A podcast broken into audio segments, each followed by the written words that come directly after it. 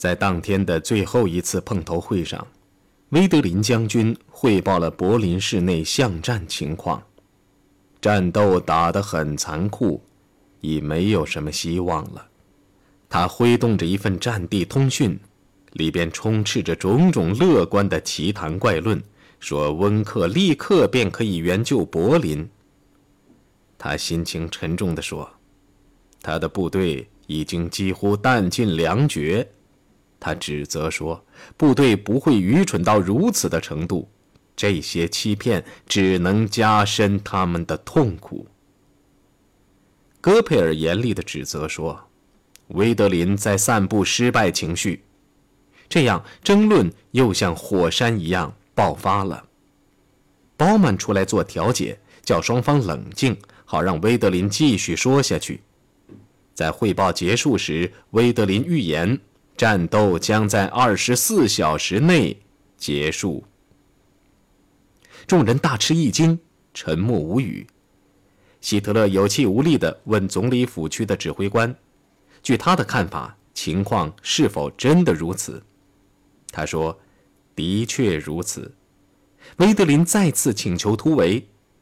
希特勒指着地图，带着听天由命和讽刺的口吻说：“根据外国电台的报道，他已经将部队的位置标出来了。”因为他自己的部下已经不屑于再向他汇报了，他的命令已经没有人执行，所以再有其他的希望也是属于徒劳的了。他起身向众人道别时，威德林再次祈求他趁现在弹药没有完全断绝，尽快改变主意。希特勒向克莱伯斯说了几句话，然后转向威德林。我允许少数人突围出去，他说，但他又补充说，投降是绝不可能的。威德林边走边想，希特勒的话是什么意思？少数人突围就不是投降吗？他给几个指挥官发了电报，令他们于第二天上午全部到本德勒大街司令部报道。午夜过后，希特勒在大饭厅内向二十名左右的军官和女秘书们道别。他双眼湿润，在荣格看来，他似乎看着远方。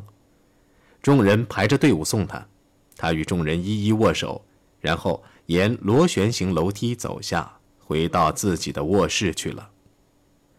在地堡内，官兵的障碍消失了。高级将领们与他们的下级军官随便交谈，很是亲热。在士兵和卫兵们用膳的膳堂内，人们自发地跳起舞来。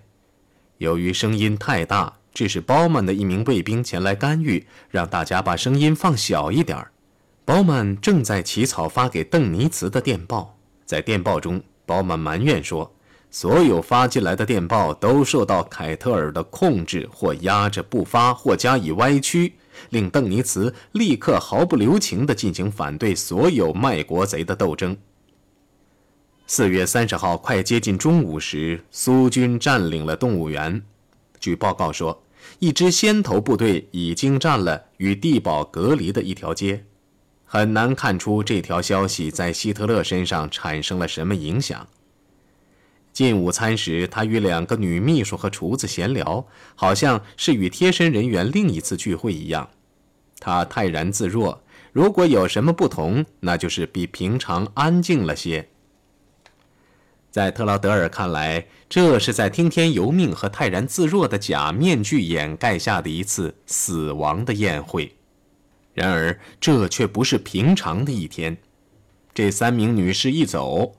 希特勒又把他们叫了回来，一起前来的有包曼、戈培尔夫妇，还有另外几个人。他弯着腰，与艾娃一同从房内出来。艾娃穿着她最心爱的黑裙，头发梳得整整齐齐。希特勒开始与大家一一握手，他脸色惨白，眼中含着泪花。与特劳德尔握手时，他两眼直盯着他，却又似乎视而不见。口中喃喃地说了些什么，但特劳德尔没有听懂。他神情恍惚，一动不动地站着，忘记了室内的一切。艾娃带着悲哀的微笑，一手将特劳德尔荣格搂住。荣格这才有点转醒过来。求求你，至少，你也得离开这里。他说，接着他便抽泣起来。然后，替我向慕尼黑问好。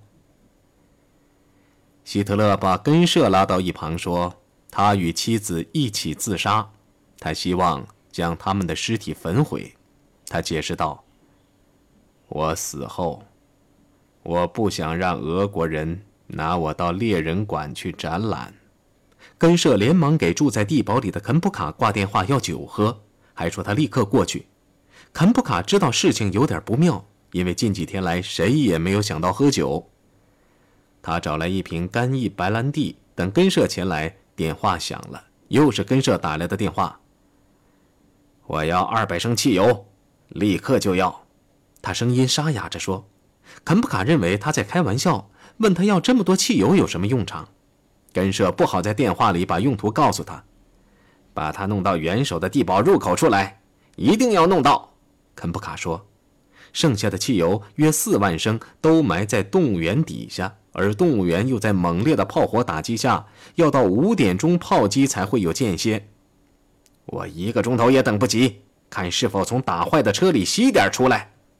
与他多年来的私人飞机驾驶员告别时，希特勒大动感情。两人紧紧地握着手。驾驶员劝他乘飞机逃往阿根廷，或逃往日本，或逃往某个阿拉伯国家。由于希特勒反犹，他成了阿拉伯人的忠实而坚强的朋友。但是希特勒不听。一个人要有勇气去面对后果。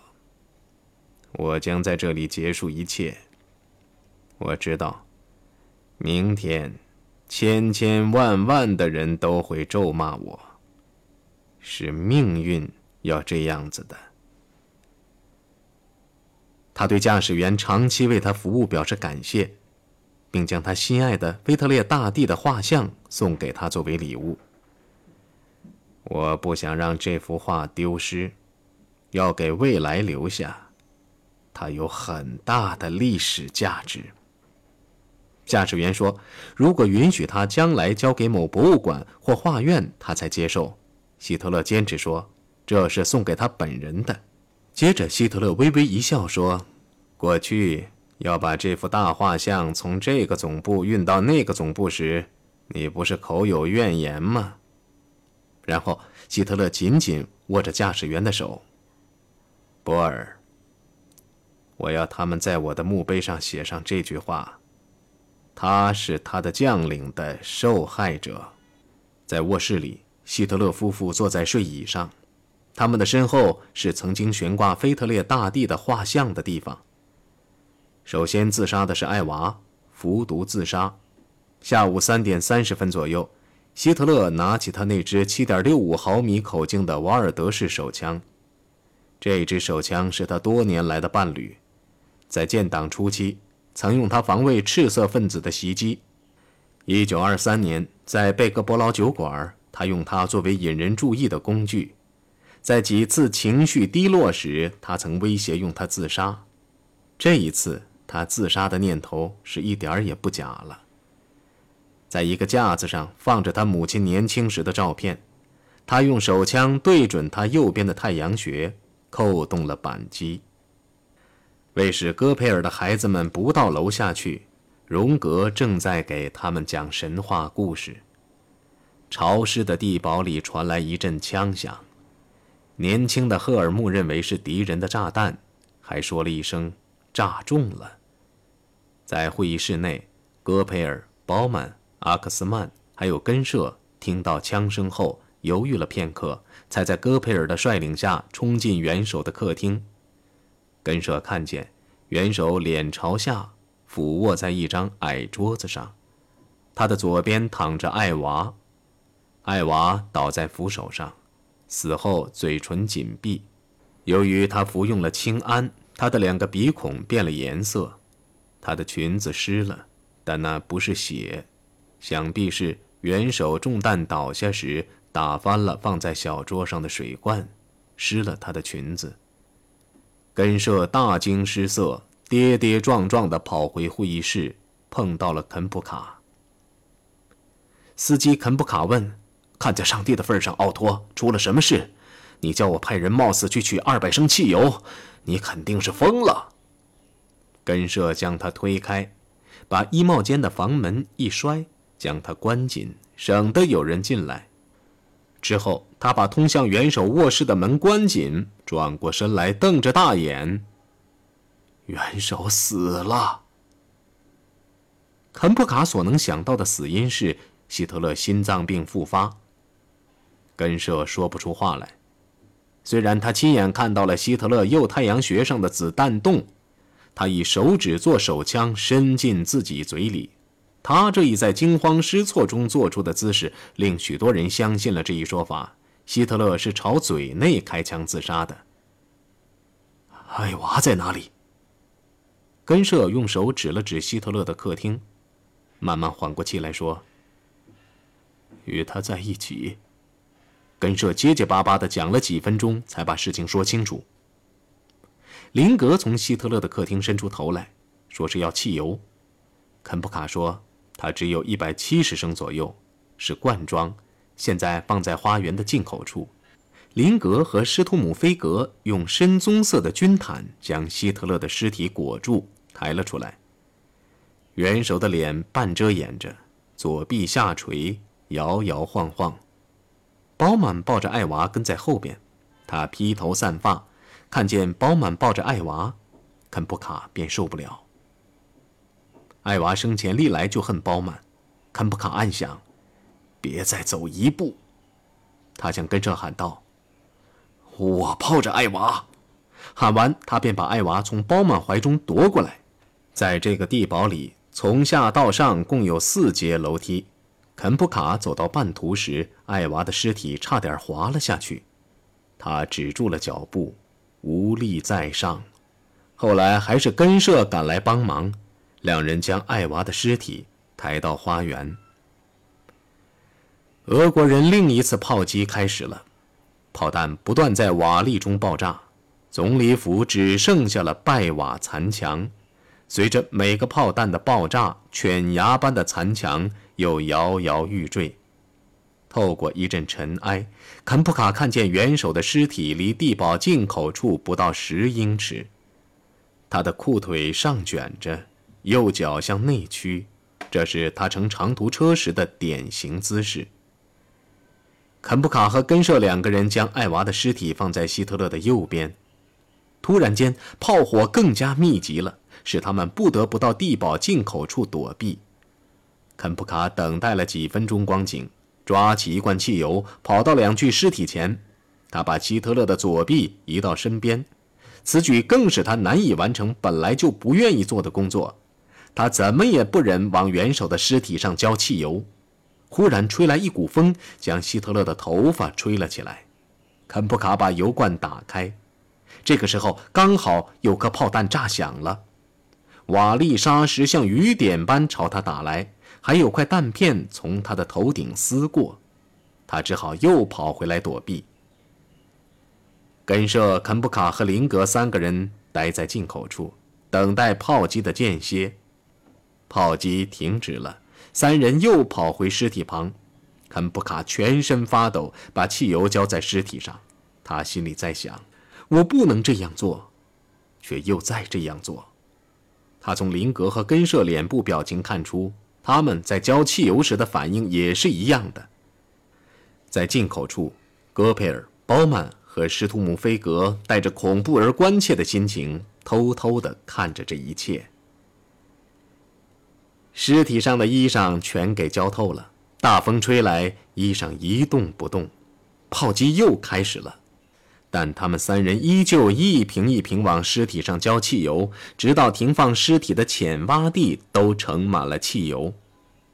根社建议用手榴弹点火，肯布卡不肯。他瞥见进口处消防水管旁边有一块烂布，便指给根社看。根社用破布蘸上了汽油。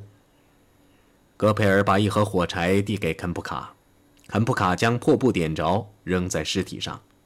霎时间，一团火球在空气中翻滚，形成蘑菇状，跟着便是一大股浓浓的黑烟。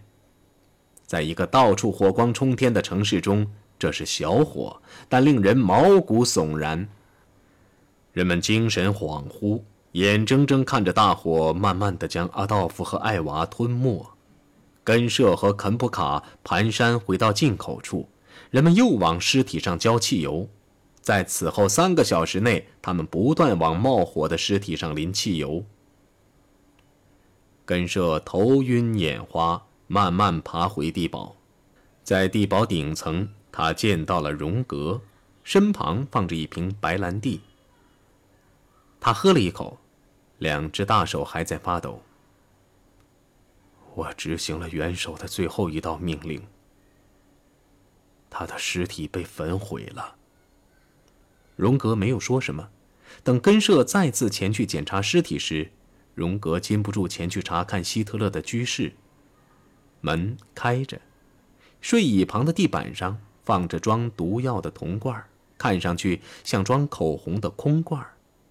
在睡椅右边的坐垫上，他发现了血，希特勒的血迹。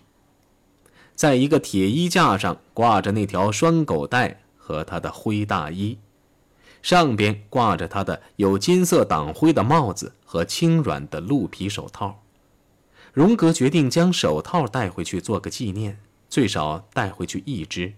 但有件东西让他停住了手。荣格发现衣橱内有一件银狐裘皮大衣，就是艾娃遗赠给他的那件，但是荣格不愿意要它。那东西有什么用呢？他所需要的是一小瓶毒药。当晚，希特勒和艾娃的骨灰被扫到一张帆布上。根舍回忆说，倒进地堡进口处外边的一个弹坑里，用土埋了，还用木桩将土夯得结结实实。他被埋在失败的瓦砾中，不是像他指示建筑师吉斯勒的那样埋葬在慕尼黑。在埋葬他时，本应有人在场朗诵希腊赫根据元首自己的话编成的诗歌的。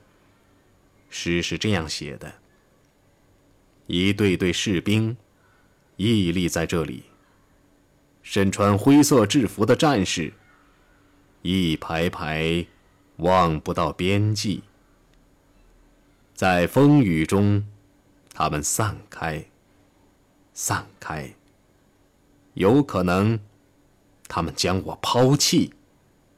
但，即使孤身一人摇摇坠地，我也要将我们的旗帜高举。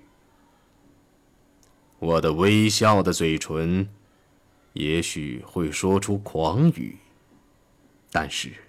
只有我先倒下，才会倒下我们的旗帜，并化作一件寿衣，骄傲的盖住我的尸体。旗帜在他倒下的地方倒下了。与他一起死亡的是国家社会主义和想要生存千载的第三帝国，因为他，他热爱的德国。躺在废墟上，他的生命的动力，对犹太人的仇恨和恐惧，烟消云散了。这是最大的讽刺。他原计划消灭六百万犹太人，并以此作为奉献给世界的厚礼，但是这反而导致建立起一个犹太人的国家。令全世界感到惊奇的是，希特勒一死，国家社会主义。也突然的、绝对的结束了。在失去了唯一的真正的领袖后，他就像肥皂泡一样破灭了。在那些疯狂的追随者中，没有人想将希特勒的远征继续下去。那令人望而生畏的阿尔卑斯山堡垒，到头来也不过是幻想而已。原看来是二十世纪最强大、最可怕的政治力量。一夜之间便烟消云散了。自拿破仑逝世以来，没有哪个领导人的死如此干净利落地将一个政权铲除。即使在死后，德国元首仍是个神秘人物，使人们喋喋不休的争议。即使他的尸体已在冒烟，地堡内还谣言四起，说希特勒青年团的领导人阿克斯曼已将一部分骨灰装进一个盒子，按指示在柏林城外安葬。听到元首自杀的消息，有些德国人拒不相信。比如，菲格莱因的父母就曾对美国的一名反间谍情报人员说，他们的儿子派人送来一封信，说他和希特勒都在阿根廷，一切都很好。斯大林也有怀疑，他对霍普金斯说过，他觉得希特勒之死是可疑的，希特勒肯定已经出逃，与保满一起在某处隐姓埋名。直到1968年，苏联的历史还是持这种说法。1968年，苏联一位新闻记者，他的名字叫贝基孟斯基，出版了一本书。这本书透露，俄国人确实曾于1945年5月4号在地堡外发现了希特勒和艾娃的尸体。作为证据，贝基孟斯基还将苏联红军法医委员会的验尸报告收入书内。这个报告说，在希特勒嘴里发现有毒药瓶的玻璃碎片，头上没有子弹洞。换句话说，苏联人含沙射影地说，希特勒死得像个懦夫。报告还说，他只有一个睾丸。这个结论被一些历史心理学家一再引用，尽管三个曾对希特勒进行体格检查的医生都称他正常。苏联久久才披露这一情况，人们不禁产生怀疑。这份详细的报告虽然有五位病理学家和法医签名证实，但他只有希特勒的尸体照片作为依据。贝吉孟斯基本人也承认，这个遗骸已被完全烧化，骨灰被撒在空中。对此怀疑的人们不明白，明知希特勒的尸体已被发现，斯大林为什么要在1945年散布希特勒已经出逃的谣言？对贝吉孟斯基的解释。他们一点也不信服。贝吉孟斯基说：“首先，当局决定不公布尸检的结果，而是将之留用，以防有人声称元首已为奇迹所救。其次，为了排除错误的可能性或故意欺骗，他们已经决定继续进行调查。这两种理由没有一种能解释为什么要等待二十三年才公布，更不能解释尸体如何毁灭。”尸体的假牙照片一直存档，有案可查。一九七二年，加利福尼亚大学洛杉矶分校的牙科法医专家索格纳斯医生发现，这些牙与一九四三年用 X 光拍照的希特勒的头壳照片所示的牙齿完全相吻合。在爱丁堡召开的第六届国际法学会议上，索格纳斯医生说：“这个铁证证明希特勒已死无疑。”苏联人所验的尸体确实是希特勒的尸体，但是希特勒没有开枪自杀的证据又在哪里呢？证明没有子弹洞的头壳已经被毁。另外，地堡内的目击者谁也没有去注意希特勒的嘴唇是否因服用氢胺而变了颜色，而发现的毒瓶又只有一个。戈培尔的死就没有什么神秘的了。五月一号，在试图与苏联谈判失败后。他对他的副官说：“一切都完了。”他把一副银矿的希特勒的照片交给他的副官，与他道了别。戈培尔夫人把六个孩子从床上弄醒。他说：“孩子们，不要怕，医生要给你们每人打一针，就是给孩子们和士兵打的那种针。”一个牙医给每个孩子注射了一支吗啡，令他们昏昏欲睡后，戈培尔夫人亲手在每个孩子的口中放了一个盛有氰化钾的药瓶。地堡内的其他人正在听取如何出逃的最后指示，他们被分成六组。晚九点，第一组将朝最近的一个地铁进口处跑去，沿着地铁铁轨步行到大街，然后从地铁出来。越过施普雷河往西或西北走去，直到找到西方盟军或邓尼茨为止。其他五组的路线相同，但要相隔一段时间出发。有些人被俘，死者却寥寥无几，真是奇迹。晚八点四十五分，肯普卡前往戈培尔居室道别，孩子们已经死了。戈培尔太太镇静地请求肯普卡向他的儿子哈拉尔德问好，并告诉他的儿子他自己是如何死的。戈培尔夫妇手挽着手出了房门，他泰然自若，对瑙曼的忠诚与谅解表示感谢。马格达只向他伸出一只手，瑙曼吻了吻他的手。戈培尔讽刺地说：“他们要走到花园里去，省得朋友们去抬他们。”与瑙曼握别之后，戈培尔陪着他的夫人，他的夫人一言不发，脸色惨白。他们朝出口处走去，消失在陡峭的楼梯上。接着便传来一声枪响，又是一枪。施瓦格曼和戈培尔夫妇的司机连忙奔上楼梯，发现戈培尔夫妇已倒卧在地上。一个党卫军卫兵目不转睛地盯着他们，是他开枪射杀他们的。他和后来的两个人在尸体上浇了四瓶汽油，点着了火。他们没有观察焚烧的效果如何，便回地堡去了。他们把最后一瓶汽油倾泻在会议室里，点着了火。包曼的命运比他的主子的更有争议。人们一般认为他在逃离柏林途中死于非命，但已经撤销机密的英美两国的情报资料表明，他可能已逃往意大利的波尔萨诺。他的妻子带着九个孩子从贝希特斯加登逃出来后，就在那里等候。在之后的二十七年中，对鲍曼的露面，报上时有报道，特别是在阿根廷。在一九七二年年底，美国作家法拉戈宣称。他有确凿的证据证明包曼仍然活着，是在南美。这个消息轰动了一阵。几天之后，又是一阵轰动。德国当局宣布，他们在元首的地堡附近发现了包曼的尸体。曾验明希特勒尸体的索格纳斯医生要求检查头骨，以便与牙齿相对证。开始的时候，由于他没有获准，人们便更怀疑这是一具假尸。后来。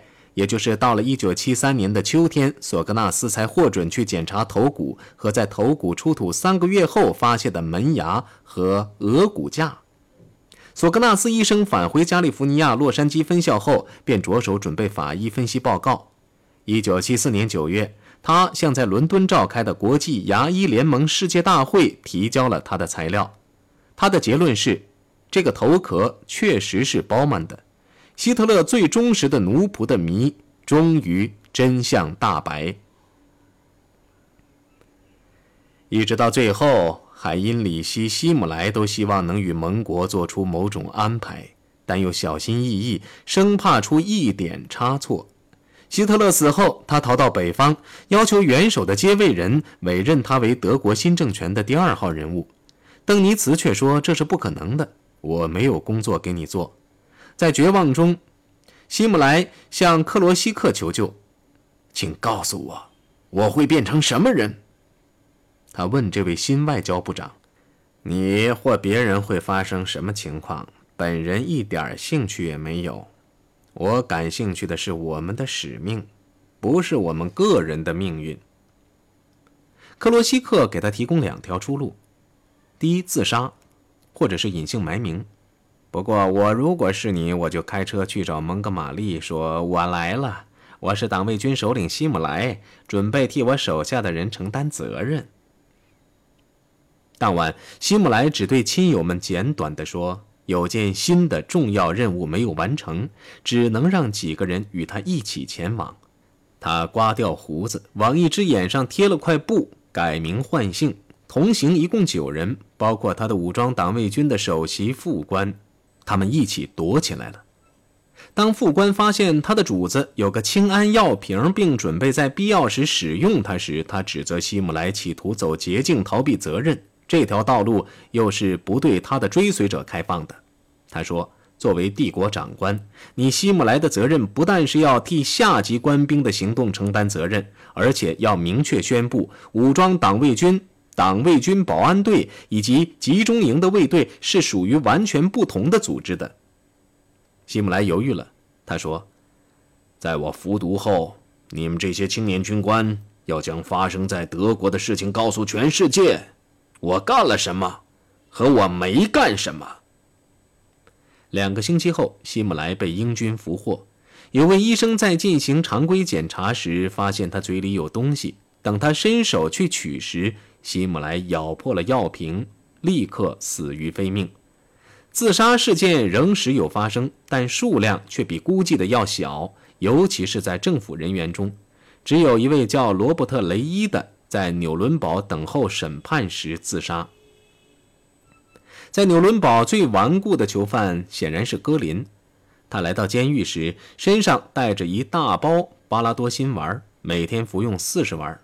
然而，到他出庭作证时，他已经完全戒掉了服毒的习惯，体重减了百分之四十，只有一百五十三磅。在法庭上，他几乎单枪匹马地为他的元首辩护。与其他许多被告不同，他从不把责任推给别人或拿希特勒做挡箭牌。他负责领导犯人，咄咄逼人地发号施令，采取统一策略进行辩护。回到牢房后，他热情地搓着手，称自己为最佳球队队长，还吹嘘说他会令原告和听众激烈相争的。如果被告中有人反对或软弱下去，元气得以恢复的戈林便会进行恐吓。把他们骂得不敢吭声。看到德国人向敌人出卖灵魂，令我作呕。在一次进午餐时，他这样说，还以拳击桌。他妈的！我只希望大家有勇气把我们的辩护词归结为简单的五个字：舔我的屁股。在二十二名主要被告中，只有三个人被判无罪，八人被判长期徒刑，其余被判处死刑。一九四六年一月十五号晚十点四十五分，戈林用一瓶氰胺欺骗了绞刑刽子手。两小时后，处决开始了。第一个走上绞刑架那十三级台阶的是里宾特洛甫，他大声说：“让上帝保佑德国！我的遗愿是保持德国的统一，让东西方达成谅解。”只有在纽伦堡看到许多无可争辩的证据后，他才相信确实有成千上万的犹太人被杀害。因为希特勒曾一再对他说，犹太人的问题将用驱逐出境的办法解决。他对美国心理学家吉尔伯特说：“我做梦也没有想到事情会落得这个结局。”第二个上绞刑架的是凯特尔。几分钟前，当牧师为他做最后一次祈祷时，他哭了。现在，他鼓足了勇气。我呼吁全能的上帝饶恕德国人民，为了德国，一切，谢谢你们。他转身面对牧师，牧师是个美国人。我衷心感谢你和派你前来的人们。刽子手伍兹上士早就盼望行刑，他将绳索套住凯特尔的脖子，给他的头蒙上黑布。在最后的时刻，这位陆军元帅高呼：“德意志高于一切！”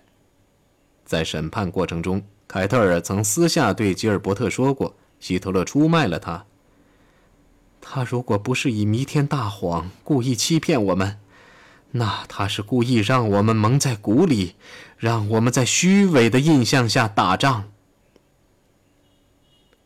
在激烈的动荡的最后的日子里，一大批希特勒的贴身人员竟活了下来：四名秘书，两名最得意的建筑学家施佩尔和吉斯勒，他的飞机驾驶员波尔，他的司机肯普卡，他的仆人林格，偷录餐桌谈话的两个人海姆和科本。